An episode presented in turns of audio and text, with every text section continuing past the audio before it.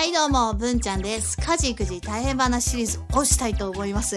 いやね、もう画像がね、ごちゃごちゃしてる。サムネイル画像でね、ちっちゃく載せてるけどね。はい、えっと、こちらはですね、まあ、家事とか育児しててね、うわ、もう大変だって思ったことを、あの、写真付きとかね、ツイッターで投稿して、皆さんに話を聞いてもらってるってね。で、あとでスタイフで、えっと、こうやって音声で思い出話として喋るコーナーとなっています。もしよかったらね、このままお付き合いください。そしてね、あの、お話し相手になってくださる方は、ぜひツイッターの方にね、あの、フォローしていただけると、一緒にお話し相手になってくれると嬉しいですね。はい、では、えー今回はね、うわすごいね、ご紹介したいと思います。インスタグラムですね。はい、えー片付けをしたばかりなんだけどなーっていうね、したばかりなんだけどなーってする前みたいでしょ。ビフォーアフターみたいでしょ。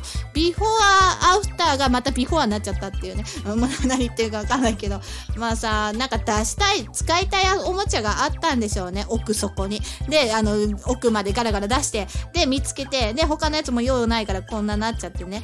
ほんとさっき片付けしたばっかなのにって思って、もうなんかね、誰も片付けてくんない。でも元からね、おもちゃがこんなにあるのがいけないんだって思うけど、もう結構整理してね、あの処分した方なんですよね。もう使わないおもちゃは処分して、あ、パーツがなくなったおもちゃとか、もう壊れたおもちゃ、あの危ないですからね、プラスチックとか破片とか刺さるとね。まあそういうのは見つけたらすぐ処分してるんです。で、お高いものとか、まああの、レゴとかね、カスタム性があるものとか取っといてるんですけど、まあでもまだね、これ見たら量多いですよね。で、今ね、もうほんと、もうさらに減りました。うん、引っ越しをしたのでね。